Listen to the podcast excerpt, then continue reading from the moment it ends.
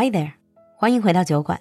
酒馆进阶口语课程第十九期从今天开始正式开放报名。想要抢占为数不多的超级早鸟席位，就别犹豫了，赶快联系小助手吧。微信号是 l u l u x j g。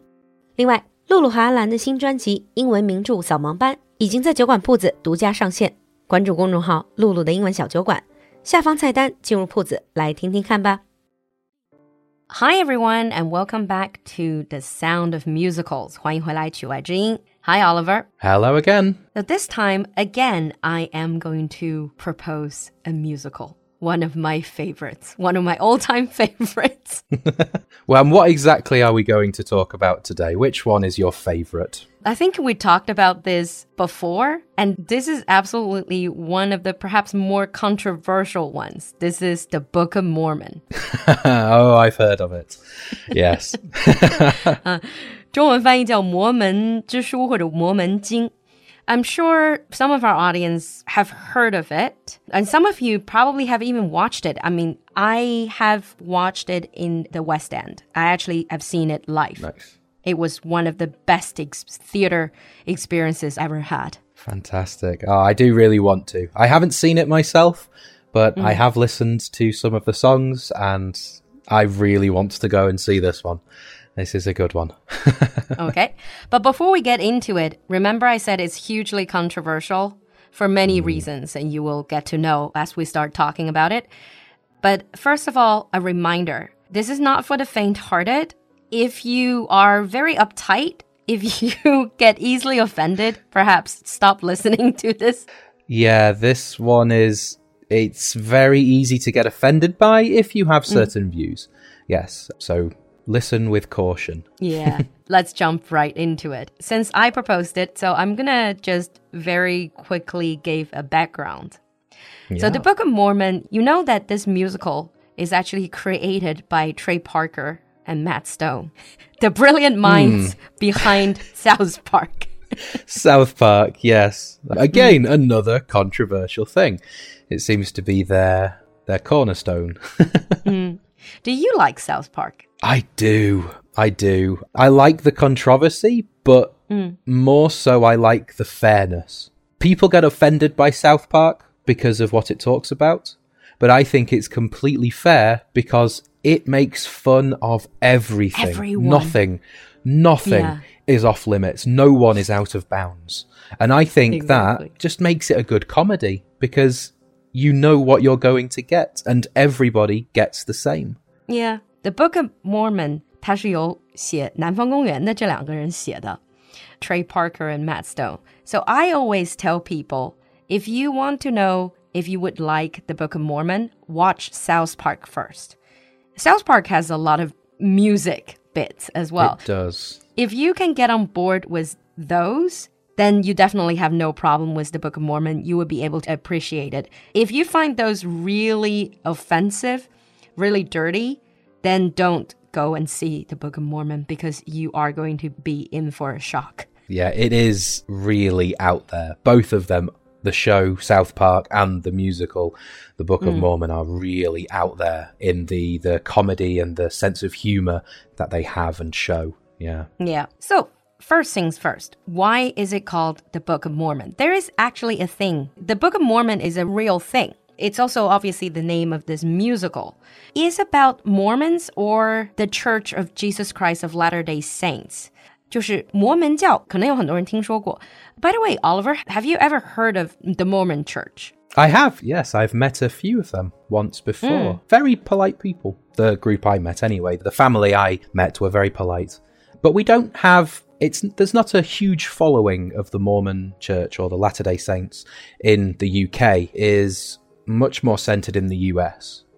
Yeah, but even in the US, they're not like they're a minority. No. Anyway. They are a minority, but they do have a larger presence in the mm. US than in the UK. It's a very small um, group in the UK. Yeah. Yeah. On the surface, it looks like this musical is making fun of the Mormon church because it's centered around these characters. They're Mormons. Since you suggested this one, and it is one of your favorites, why don't you give us our brief overview for this show. Ah, this is going to be difficult. It always is difficult. yeah, it's a long story and there are some really controversial parts, but let me try. I'm just going to make it as brief as possible because obviously, if you're interested in, in it, you're going to watch it anyways.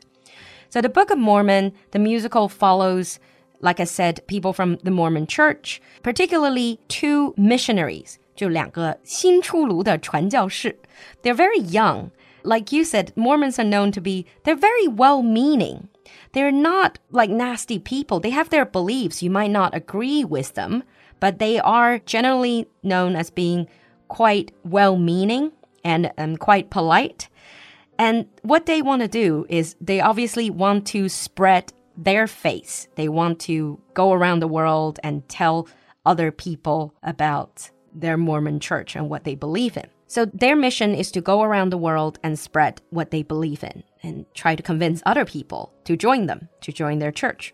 Okay, so two guys going to where where do they go in the end? Where do they get sent? This is the funny part because they are assigned to different countries. So these two guys, one is called Price, the other is called Cunningham. Price is one of these up and coming, really driven young men, quite well respected in his church. But Cunningham is basically quite useless. So he follows Price around. And they wanted to be assigned to an exotic location. They want to go to these fascinating places. But in the end, they were assigned to go to Uganda, Uganda, probably one of the least developed places in the world. Yes, definitely not what they were hoping for, I'm sure. Yeah. But the thing is, they didn't know anything about Uganda. They knew it was, it's in Africa, but they knew nothing. But the thing is, people, they were poverty stricken. There's rampant HIV AIDS. There's famine. There's female genital mutilation. There's warlords. So lots of things are going on. Yeah, that is true in some parts of Uganda today. Yeah, these are real issues talked about in this show. Yeah. Yeah. But can you imagine these two young and wide eyed American boys? They have never been to Africa and they're dreaming about spreading their faith to people in exotic locations. They were sent to this really realistic, basically, really poverty stricken African village in Uganda. Yeah. Hmm.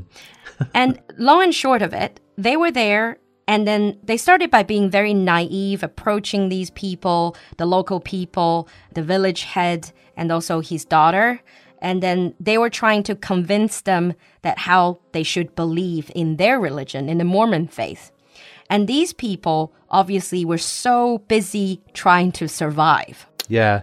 I imagine they weren't so interested in any new religion right now when they have all of those other problems going on. Exactly. Not only that, later on when we were talking about the music in part two, you will see they actually do not have any faith. They actually don't believe because if there is a God, why would this God let so many bad things happen? Why hmm. are their life a living hell? Yeah. Hmm. I know it sounds really, it doesn't sound like a fun show. It doesn't right now, no. no, no. Okay.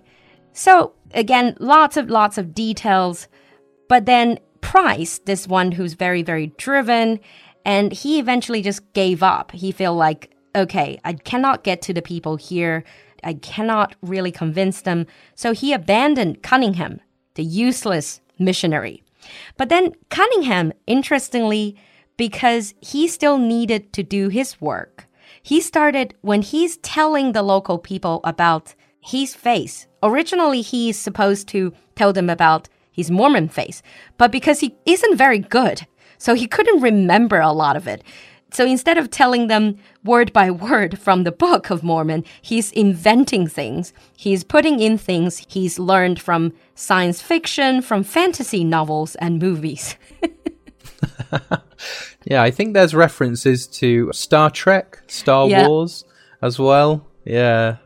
Lots of sci fi stuff. He's like a typical nerd. So he's Yes. telling them all about these nerd knowledge. But the thing is, obviously, because the local people didn't really have anything else to reference.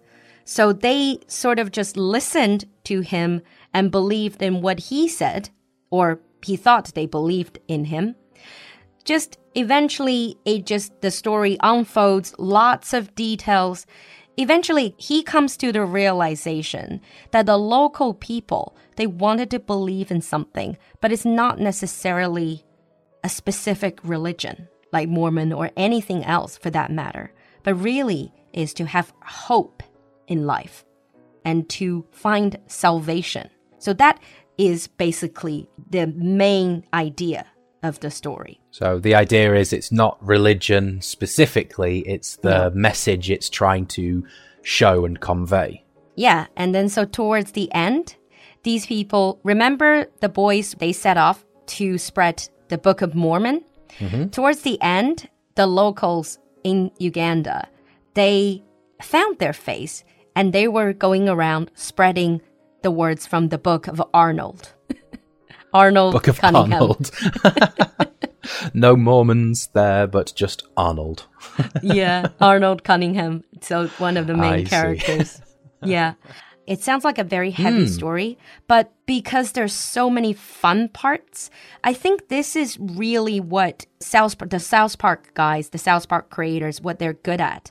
They talk about a lot of very, very in-depth and very dark, very heavy topics, subjects, but they make light of it, but not in a way that they are saying these are not important, but they make fun of it to make you see how absolutely ridiculous and absurd some things are.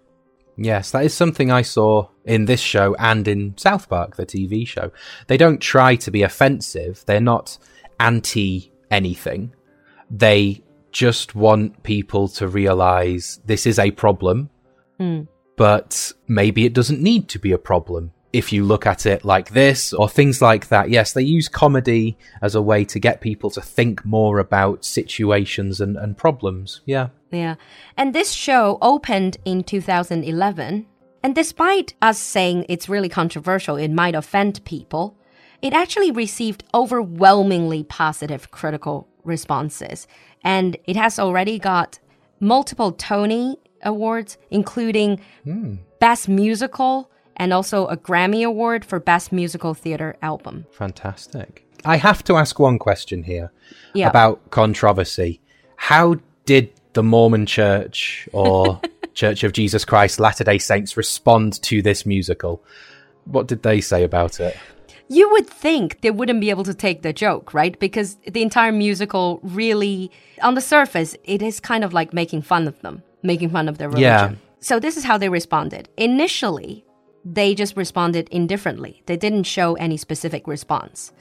However, later on, as the show became really popular, get this, the Mormon church actually purchased advertising space in its playbill. So they used the show as as advertising for their church. exactly. I find that to be hilarious. It's kind of like is fantastic. if we can't beat them, join them, sort of thing. Join them. Yes, yes. That is a fantastic thing. Yeah. Yeah. Okay. I think that's uh, the basic of the show. And I can't wait for part two discussion when we get into the themes of it. And uh, we also especially get into the music of it. Oh, the music is great. All right. On that note, if you have listened or watched the show, leave us a comment in the comment section and uh, how you feel about it. Do you think it's too controversial? Is too offensive? Leave us a comment. And thank you, Oliver, for coming to the show. Thank you. I'm looking forward to the next one. We'll see you next time. Bye. Bye.